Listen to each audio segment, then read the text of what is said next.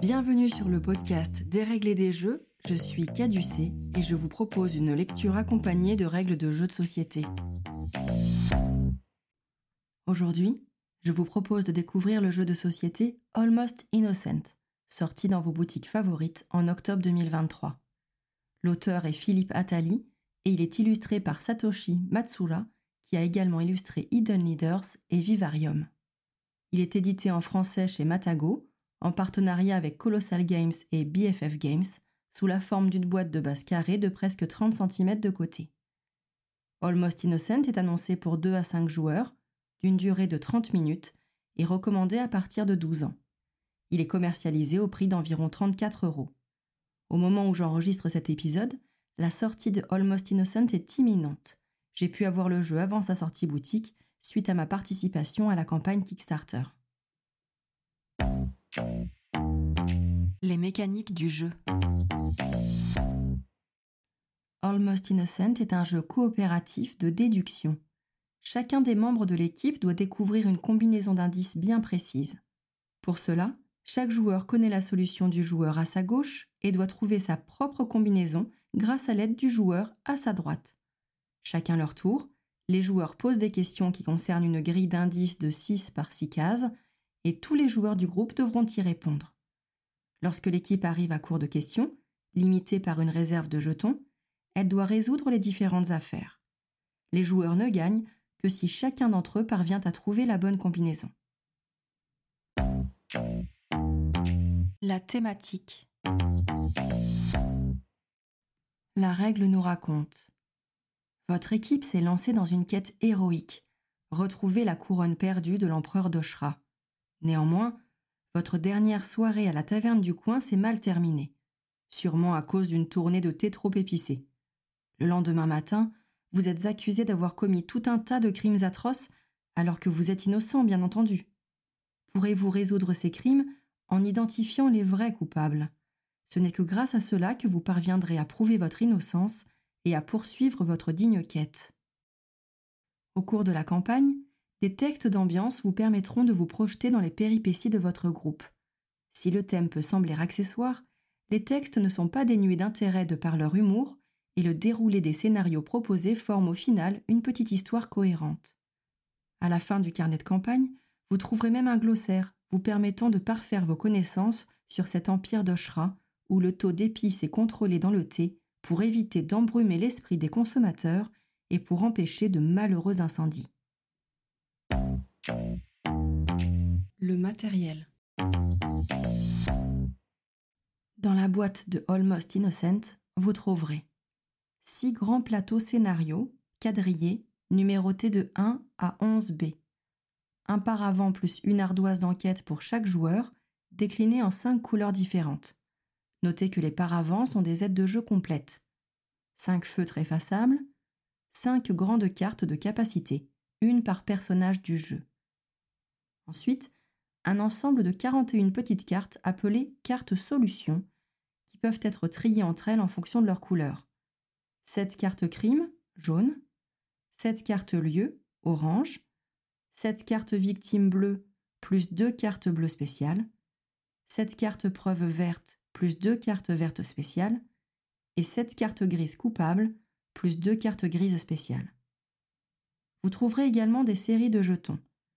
12 jetons d'enquête en forme de loupe sur fond jaune. Ils présentent tous un recto avec un symbole multicolore sur la loupe et un verso avec un symbole dièse.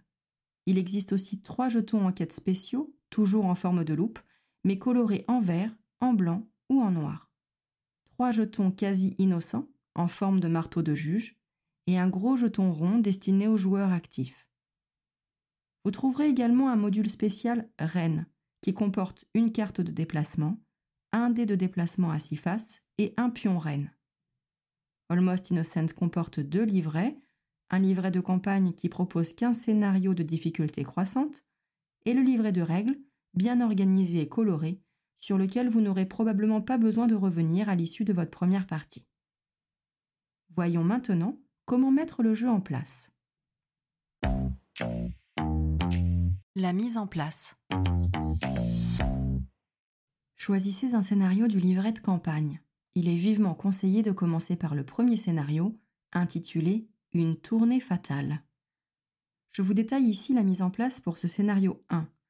Une fois que vous aurez fait votre première partie, vous aurez compris l'essence du jeu et n'aurez plus qu'à vous laisser guider par les scénarios suivants qui détaillent à chaque fois la mise en place qui leur est propre. Lisez à voix haute le texte d'ambiance qui introduit la situation pour ce scénario.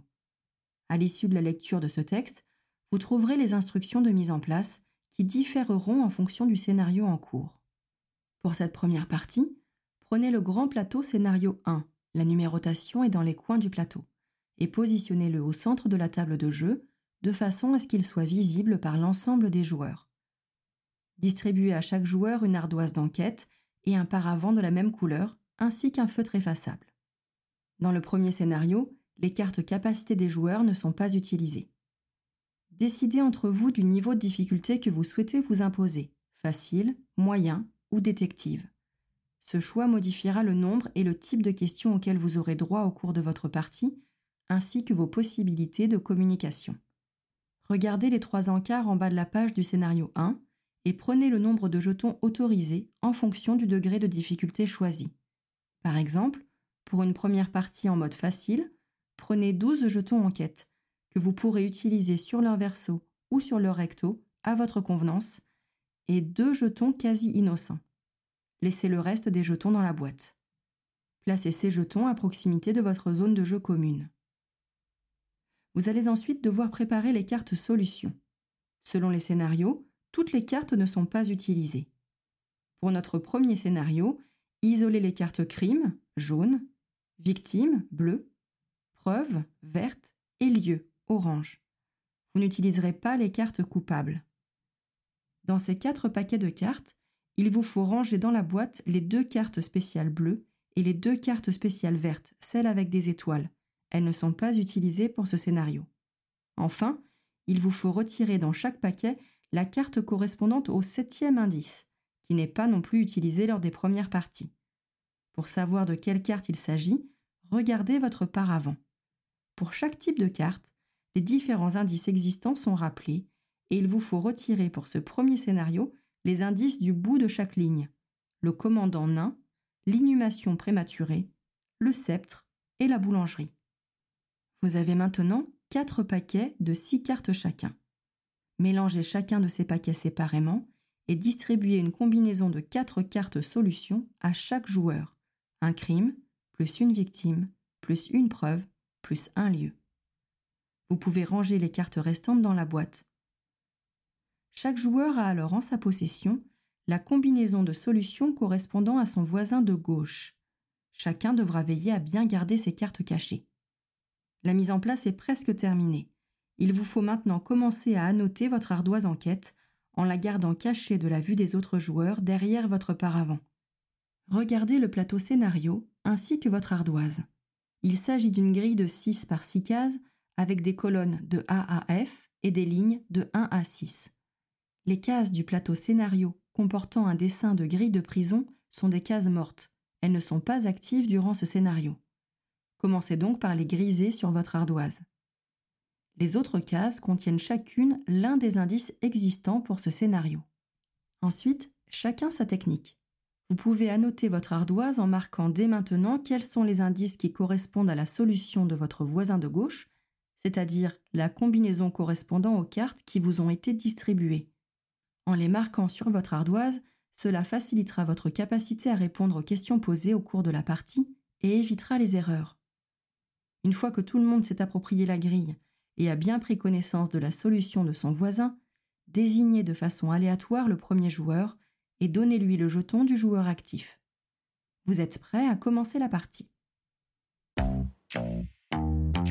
Le déroulement de la partie. Almost Innocent se joue en une série de tours dont le nombre dépend du nombre de questions que vous êtes autorisé à poser au cours du scénario. Ce nombre varie en fonction du scénario choisi, mais également du niveau de difficulté choisi par les joueurs. Le joueur actif va pouvoir poser une question parmi les deux suivantes en plaçant un des jetons enquête, celui avec la petite loupe, au bout de la ligne ou de la colonne de son choix sur le plateau scénario. Il pourra choisir une question de quantité, Par exemple, combien d'indices me concernent dans cette ligne? Positionnez alors le jeton indice sur la colonne ou la ligne qui vous intéresse du côté dièse de la loupe. Ou bien, une question de type, exemple, est-ce que ma victime se trouve dans cette colonne? Positionnez alors le jeton indice sur la colonne ou la ligne qui vous intéresse du côté multicolore de la loupe. Attention, dans le premier scénario, les jetons indices auxquels vous avez droit peuvent être utilisés indifféremment de leur côté. Ce ne sera pas toujours le cas dans la suite des scénarios où vous pourrez avoir de façon imposée un nombre donné de jetons quantité et un nombre donné de jetons type qu'il vous faudra respecter. Une fois que le joueur actif a posé sa question et positionné son jeton, le joueur situé à sa gauche va y répondre en s'adressant à son propre voisin de gauche. L'un après l'autre, tous les joueurs, dont le joueur actif, répondent à cette question posée. Ainsi, chaque joueur reçoit sa propre réponse à cette question par le joueur situé à sa droite. Chacun tient compte de la réponse qui lui est donnée et en prend note de la façon qui lui convient le mieux sur son ardoise. Ne paniquez pas. Si vous oubliez au début à quel joueur vous devez répondre, jetez un œil à votre paravent. Vous avez un gros rappel qui vous indique à qui vous répondez et de qui vous notez vos réponses. D'une manière générale, votre paravent est une aide précieuse, vous rappelle le déroulement de la partie et l'ensemble des indices existants dans le jeu. Petite précision concernant les règles de communication. La règle précise que vous pouvez plus ou moins discuter du jeu selon la difficulté choisie et vous propose les contraintes suivantes. En mode facile, vous pouvez indiquer aux autres joueurs les types d'indices qui vous posent problème, ainsi que ceux que vous connaissez déjà. En mode moyen, vous ne pouvez indiquer aux autres joueurs que si vous connaissez ou non votre combinaison, et donc si vous êtes prêt à passer à la fin de partie. Et en mode détective, aucune communication n'est autorisée en dehors de la réponse stricte aux questions du jeu. Une fois que tous les joueurs ont répondu à la question posée par le joueur actif, le jeton du joueur actif est passé au joueur suivant dans le sens horaire et vous pouvez commencer un nouveau tour. Lorsque les jetons en quête sont épuisés, vous devez procéder à la résolution des combinaisons. Vous avez le droit de procéder à cette résolution avant d'avoir épuisé vos jetons indices, mais en ce cas, vous n'aurez qu'une seule tentative. La résolution des combinaisons correspond à la fin de partie. La fin de partie. Pour résoudre les combinaisons, tous les joueurs exposent leurs soupçons, chacun leur tour et type par type. Le dernier joueur à avoir été joueur actif débute cette phase.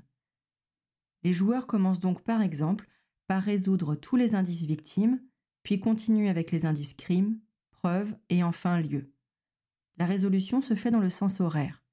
Chaque joueur annonce, à voix haute, l'indice qu'il pense être le sien. Le joueur à sa droite répond simplement oui ou non. Si la réponse est correcte, le joueur à sa gauche continue en exposant à son tour son soupçon. Si la réponse est fausse, l'équipe perd immédiatement un jeton quasi innocent, celui en forme de marteau. Le joueur qui s'est trompé doit tenter une nouvelle fois de trouver le bon indice en tenant compte de la nouvelle information apportée par son erreur. Si la réponse était fausse et que l'équipe n'avait plus de jetons quasi innocents à dépenser, les joueurs perdent immédiatement la partie. Dans tous les cas, les joueurs doivent trouver tous les indices. Les jetons quasi innocents ne permettent ni d'ignorer un indice, ni d'en révéler un. Si les joueurs parviennent à trouver tous les indices, l'équipe remporte la partie et peut passer au scénario suivant du livret de campagne. Les variantes. Nous avons déjà abordé la possibilité de faire varier la difficulté de vos parties lors de la mise en place de chaque scénario. Notez bien qu'il reste parfaitement rejouable, la variable des indices à trouver étant déterminée par un lot de cartes tirées au hasard. De plus, en progressant dans votre campagne, vous découvrirez différents modules qui viennent ajouter du piment à vos parties, des capacités propres à vos personnages, un module reine qui viendra vous mettre des bâtons dans les roues en contrôlant une partie du plateau et qui se déplacera grâce au dé à six faces. Une fois la campagne jouée, vous aurez bien évidemment la possibilité de moduler votre partie comme vous le souhaitez. Mon avis sur le jeu. Almost Innocent apporte une originalité bienvenue dans le jeu de déduction. On a globalement l'habitude de jeux compétitifs où chacun réfléchit dans son coin et où le premier à avoir trouvé sa solution remporte la partie. Ici, il vous faudra réfléchir d'une manière inhabituelle pour réussir à poser les bonnes questions, celles qui vous permettront d'en savoir plus sur vos propres indices, tout en profitant également au maximum de joueurs du groupe. Chacun gère à sa façon sa grille d'ardoise, selon sa manière d'annoter et de réfléchir, et il est vraiment agréable et stimulant d'avancer en groupe dans ce processus de déduction progressif. À ce titre, il conviendra aussi bien à un groupe de joueurs adultes qu'à un groupe familial, limitant la frustration des plus jeunes en cas de défaite. Le matériel est parfait, porté par des illustrations très réussies. Merci pour les paravents indispensables pour dissimuler son ardoise, mais qui font également office d'aide de jeu. Je souhaite une longue vie à Almost Innocent. Maintenant que les règles du jeu n'ont plus de secret pour vous, prenez le temps de jouer et de vous amuser. Merci d'avoir écouté cet épisode et à bientôt pour un prochain Des règles et des jeux. Thank you.